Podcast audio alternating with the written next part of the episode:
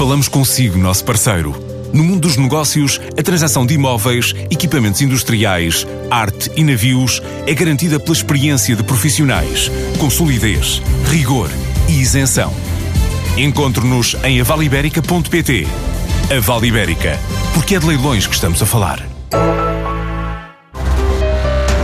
Define-se como o marketplace mais português do país, uma espécie de Amazon Lusa. Chama-se DOT, é um centro comercial virtual que nasce da parceria entre a SONAI e os CTT. Arranca agora em força, já ultrapassa os maiores centros comerciais do país equivale a dois hipermercados de produtos. Estamos a arrancar já com uma dimensão bastante grande e achamos que isso é uma vantagem. Neste momento temos cerca de 500 lojas e cerca de 500 mil produtos já no DOT à venda.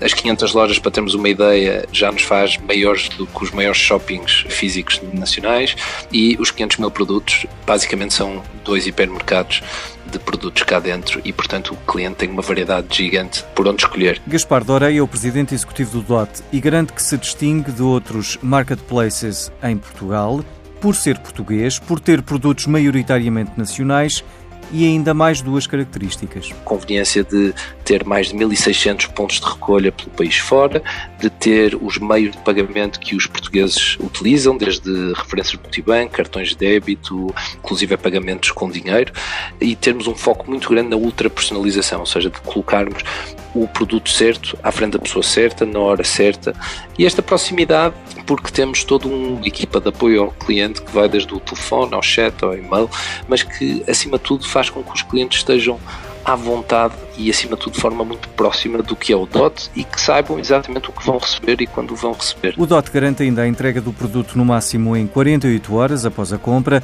Nesta primeira fase foi feito um investimento de 10 milhões de euros.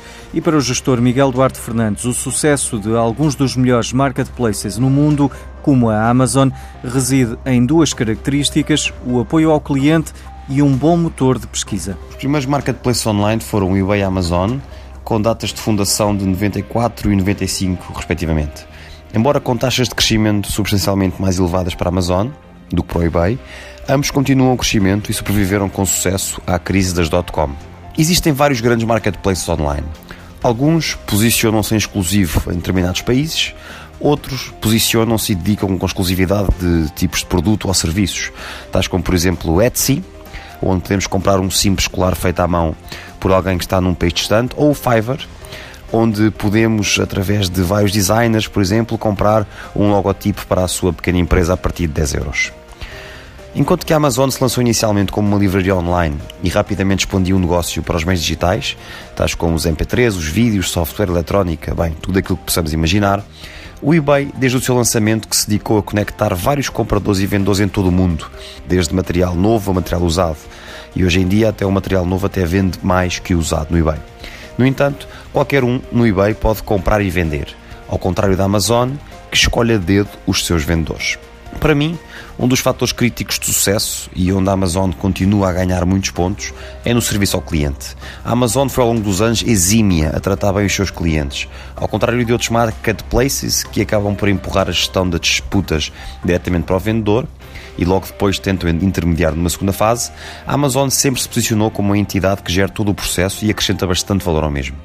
Outro fator crítico de sucesso são os resultados das pesquisas. Quando procura um iPhone, não quer ser inundado com resultados de capas, fios, carregadores, adaptadores de mil e um vendedores distintos. E nisso, há mercados online que falham redondamente, na ânsia de conseguir que o cliente compre qualquer coisa e satisfazer os seus vendedores, em vez dos clientes.